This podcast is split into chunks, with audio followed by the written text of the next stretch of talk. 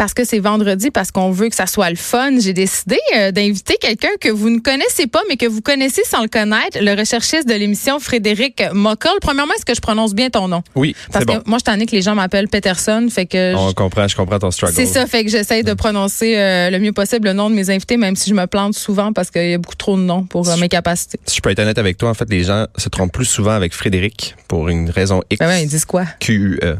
Ben En tout cas, on s'en reparle une autre fois. C'est un autre sujet. Aujourd'hui, on se parle de balado parce que toi, tu es un grand amateur de balado devant l'éternel. Et je te disais, je te confiais euh, que j'aimais beaucoup les balados de True Crime. Mais Mhm. toi, euh, tu penses qu'on devrait arrêter d'en faire? Bon, c'était non! non, non, OK. Peut-être pas arrêter d'en faire, mais je pense qu'on en fait trop. En fait, euh, tu sais, pour Il n'y en ma a jamais trop. Euh, ça dépend, hein, tu sais, euh, la quantité euh, au-dessus de la qualité, ça dépend. Puis je pense que dans le true crime, on a atteint un, un, un, un moment où, dans l'histoire de un peu de bourgeonnante de- de- du podcast, que c'est euh, c'est ça en fait, parce que là, euh, là, expliquons c'est quoi une balado de True Crime pour on va y commencer. aller, on va commencer avec le début.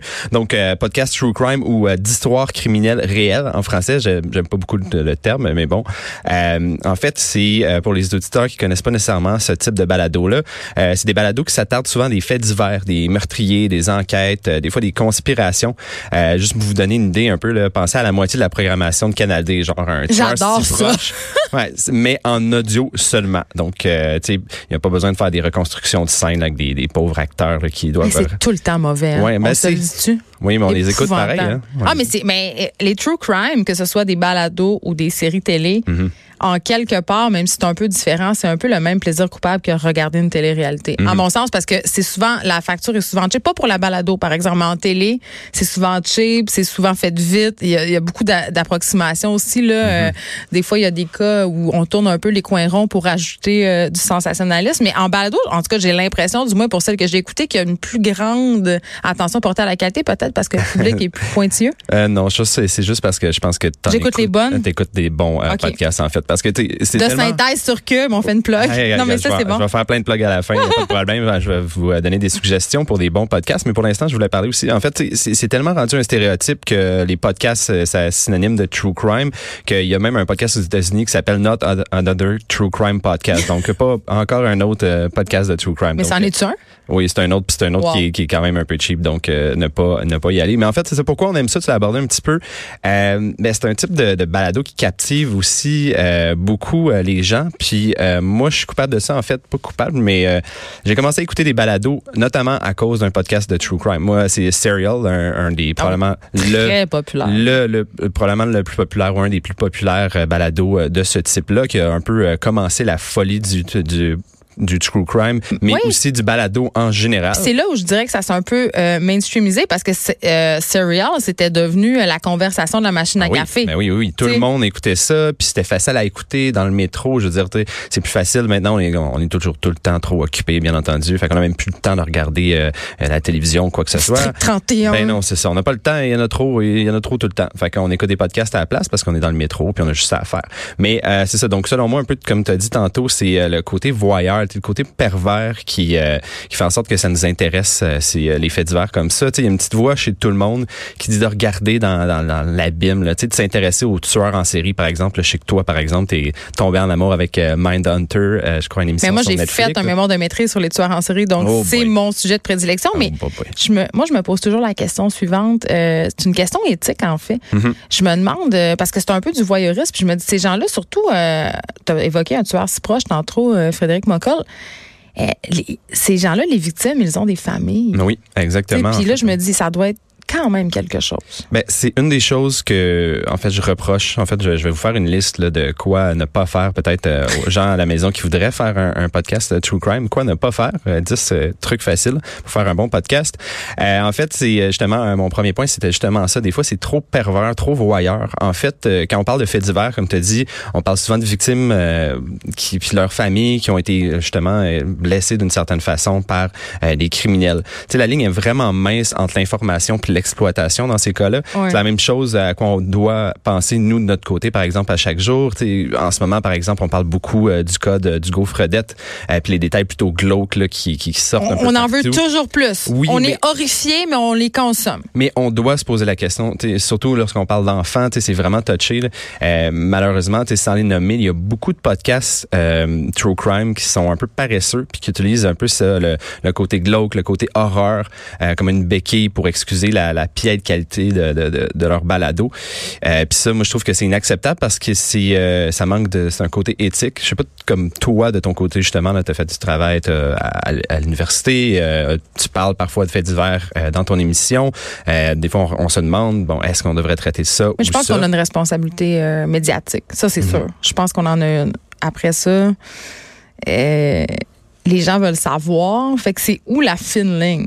C'est où que ça devient du sensationnalisme? Moi, j'essaie de me poser cette question-là, puis c'est pas tout le temps évident. Non, c'est ça. Puis c'est difficile de mettre la ligne exactement. C'est ah, c'est là que tu vas aller trop loin. C'est difficile, mais selon moi, euh, ça revient toujours à dire fais ton travail, assure-toi que tu as les bonnes informations, puis pense. Juste le fait de penser à cette ligne-là, tu as déjà fait un pas de plus que la plupart des gens qui vont juste parler de ça, euh, justement. Euh, mais les gens qui en consomment, parce que c'est la mhm. majorité des gens, la majorité des gens ne sont pas dans les médias. la majorité des gens vont consommer mhm. Les contenus médiatiques. Il faut se demander aussi, je pense, à un moment donné, comme consommateur, c'est quoi la raison derrière euh, notre désir d'écouter, d'aller, tu sais, euh, tu te rappelles de Rocco euh, Magnotta, qui avait démembré quelqu'un dans Côte des Neiges, puis il y mhm. avait une vidéo qui existait là-dessus, tu sais, puis malgré que personne voulait l'écouter, tout le monde voulait l'écouter. Ouais, la fameuse vidéo là, ouais, c'est puis tu sais tout le monde était là arc arc, arc je veux pas voir ça, mais en même temps quand tu commences à l'écouter, c'est comme un on connaît tout quelqu'un qui est allé la voir. c'est comme une légende urbaine. Exactement. Il y a les gens qui ont vu la vidéo. Moi, je l'ai pas vue. J'ai vraiment ben, fait attention de de pas la voir. C'est ça. Après ça, tu sais pas si les gens qui te disent qu'ils l'ont fait, ils l'ont vraiment fait. Là. En tout cas, c'est mais c'est ça. C'est une, une, euh, moi, je trouve que c'est simplement quand on revient au balado euh, true, true, crime, c'est qu'il y en a qui se posent pas la question, qui vont justement aller dans les détails les plus glauques parce que premièrement, c'est facile. Puis deuxièmement, c'est que euh, y a des gens qui vont être vraiment fascinés par ça. Mais je trouve pas besoin de savoir qu'il y a eu 52 coups de couteau. Non, exactement, c'est ça. en tout cas, en parlant de paresse, justement, il y a un autre aspect des euh, podcasts True Crime, je trouve qu'il y a beaucoup de gens qui sont euh, donc qui sont coupables. Tu sais, quand j'écoute un, un, balado à propos d'un tueur en série ou bien d'une enquête, là, euh, j'ai pas le goût d'avoir l'impression d'écouter deux gars dans leur sofa qui lisent la page Wikipédia de justement ce tueur en série. Tu sais, j'ai goût. Souvent, c'est trop. c'est juste deux gars ou deux personnes qui vont jaser autour d'un micro, puis il y aura pas vraiment de recherche, il y aura pas d'aller sur le terrain à interviewer des gens. donc, de ce côté-là, c'est un autre exemple de. On n'est pas préparé, mais c'est pas grave, on fait juste jaser parce que ça intéresse les gens de toute façon. C'est qu'ils peuvent se permettre d'être plus paresseux. Les gens vont quand même y aller à cause du sujet. Oui, mais encore là, euh, ça va avec mon prochain point. Souvent, ces podcasts-là vont amener des podcasts trop longs. Donc, euh, je veux dire, tu sais, quand tu... Euh, oh, du jasage pendant deux heures. Ben oui, c'est ça. Quand j'ai l'impression que Kevin et Steve sont en train de boire des bières puis ils parlent de choses qu'ils ont vues sur Reddit puis il me parle pendant deux heures. Puis là, je me dis, j'ai-tu vraiment deux heures à donner à ça? C'est ça, c'est pas un podcast d'humour, ça? Non, ah, ça, c'est un autre, ça, c'est une autre, une autre chronique à faire. Euh.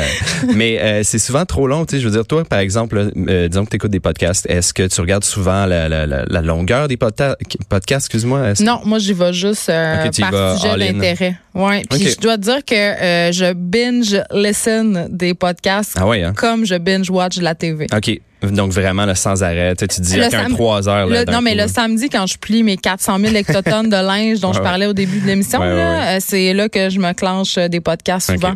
OK, mais moi je trouve que souvent c'est trop long justement parce que euh, il y a pas assez de travail euh, d'édition, hein. donc euh, vraiment couper le podcast pour s'assurer que plutôt que de mettre tout qu'est-ce que tu as, mets juste ton meilleur, puis arrange-toi pour nous raconter une histoire vraiment qui est concise. Mais toi tu as une déformation professionnelle. Ouais, peut-être que c'est ça. Il y a une autre peut-être un autre aspect professionnel que moi qui me gosse personnellement, mais que je sais qu'il y en a qui aiment beaucoup ça, c'est la narration, mais pas juste la narration, la narration en personnage. Oh non, ça c'est non, c'est comme les reconstitutions. Exactement, c'est ça souvent c'est euh, avec une voix d'un acteur ou un journaliste qui va vous parler vraiment proche du micro puis qui va très bas. Oui, il va essayer de parler comme ça tout le long puis en fait euh, il va essayer de te faire peur mais après ça je me dis ouais mais je suis pas un enfant, on n'est pas autour d'un feu de camp. Pas fais-moi peur. Non, exactement. Qu'est-ce que tu fais? Tu sais moi je vais entendre les détails, je vais apprendre les détails de, de, l'enquête et tout puis euh, mais c'est pas c'est pas nécessaire de me jouer un rôle. Explique-moi si t'as fait ton travail. Let's go. Puis peut-être euh, un dernier truc euh, qui, qui vraiment. Avant que tu nous fasses des suggestions, parce Ouais, que moi, mon crayon est vraiment prêt parce que là, ça va être la fin de semaine et je vais plier du linge. je veux parfait. savoir. Je vais t'en donner une coupe, mais la dernière petite chose, en fait, euh, qui, qui vraiment m'agace beaucoup, c'est quand on n'a pas une fin satisfaisante. Souvent, quand on parle de true crime, on parle d'enquête, on parle de... Il y a beaucoup de, de cold cases, donc c'est-à-dire des, des cas qui sont euh, pas, Pas fermés, pas résolus. Euh, Puis là, ça nous met dans le mood de- en fait, on a l'impression qu'il y a des journalistes là, qui remettent les pendules à l'heure, qui réussissent à, à nous faire croire que un reporter euh, mal payé là, qui travaille juste à temps partiel va réussir à résoudre une énigme qui a, qui a été éludée toutes les polices du pays là, depuis euh, 20 ans. Mais là après ça ça se termine puis vous dites puis là ça se finit en se disant ah ben on n'a pas vraiment trouvé plus de preuves ou on a C'est comme, pourquoi j'ai écouté ça de bord? Exactement. Puis ça, je trouve que c'est, je, je comprends que c'est pas comme un film hollywoodien, c'est un documentaire souvent, euh, donc c'est normal qu'on peut pas résoudre tout. Mais, c'est cool quand c'est dit d'avance. C'est-à-dire, Oui, là, ça s'appelle, comme de synthèse dont je parlais tantôt, c'est des cold cases. C'est Oui. ça le prétexte du podcast. Oui, Donc ça, oui. c'est bien. Mais si tu l'écoutes tout au complet puis que finalement, à la fin, tu sais pas c'est qui le tueur, Non, ben, c'est poche. c'est exactement. Puis c'est parce que il y a, je demande pas à tous les podcasts true crime d'avoir une fin euh, hollywoodienne. Je sais que c'est pas nécessairement le cas, puis c'est pas possible. Sauf que ne me fais pas croire que t'as changé. oui, c'est euh, le- le- Après la pause. Après la pause, j'ai changé la vie d'une personne. Finalement, non, j'ai rien fait. Donc, tu ça, ça m'agace vraiment royalement. Ben, c'est comme un procédé narratif ultra cheap. Exactement. pas ça. Encore là, ça revient, ça revient à la paresse, selon moi. C'est euh, c'est la raison. Puis il y a beaucoup, beaucoup de true crime. Allez voir votre euh, iTunes, votre. euh, Oui, c'est la catégorie où il y a le plus de Exactement. Il y en a choix, hein. tellement beaucoup, c'est difficile. Mais pour vous aider, justement, je vais vous faire quelques suggestions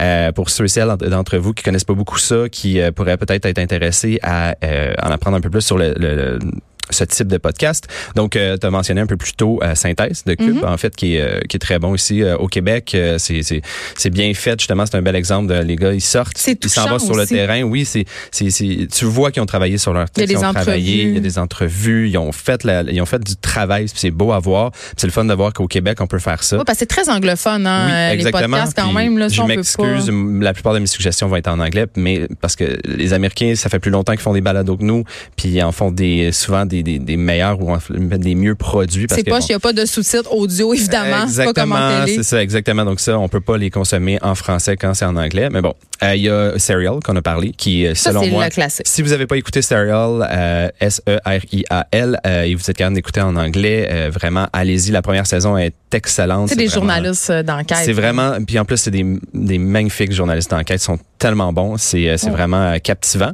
Euh, il y a aussi euh, Distorsion au Québec euh, qui est intéressant pour ceux et celles le qui euh, pas, celui-là. c'est euh, je, je vous le conseille, il y en a beaucoup, c'est vraiment dans les pionniers euh, euh, au Québec en fait euh, Distorsion, ça fait vraiment longtemps qu'ils en font comparé à la plupart des autres des autres personnes. Puis euh, c'est beaucoup les conspirations, euh, Oh, des j'aime trucs sur internet, je pense que tu vas aimer ça.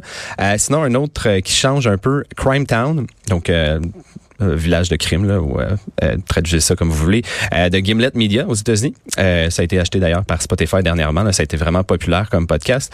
Euh, en fait c'est plutôt que se concentrer sur un cas en particulier ça se concentre sur une ville puis une époque. Donc la première saison par exemple se, se base sur la ville de Providence au Rhode Island. Puis on suit des politiciens des mafieux des personnages vraiment louches puis comment ils s'entrecoupent tout le monde. Euh, c'est vraiment digne des Sopranos sincèrement. Moi ça m'a vraiment fait Sauf que penser à c'est vrai. mais c'est vrai justement. Puis là Ah, t'entends les audios, des gens qui reviennent sur ça. Des, en fait, c'est- vraiment passionnant parce que ça te fait comprendre comment cette ville-là était gangrénée. Oui, corrompu, du là. Oui, c'est vraiment, Ouais. mais c'est fascinant de voir à quel point ça peut le devenir, puis à quel point certaines personnes peuvent avoir du pouvoir. Puis, euh, peut-être pour derni- euh, une dernière suggestion, ça a été un des euh, podcasts les plus populaires l'année dernière, là, au point que, en fait, ils vont faire une série de télévisée avec le même sujet. Ça s'appelle Doctor Death, qui est produit par Wondery.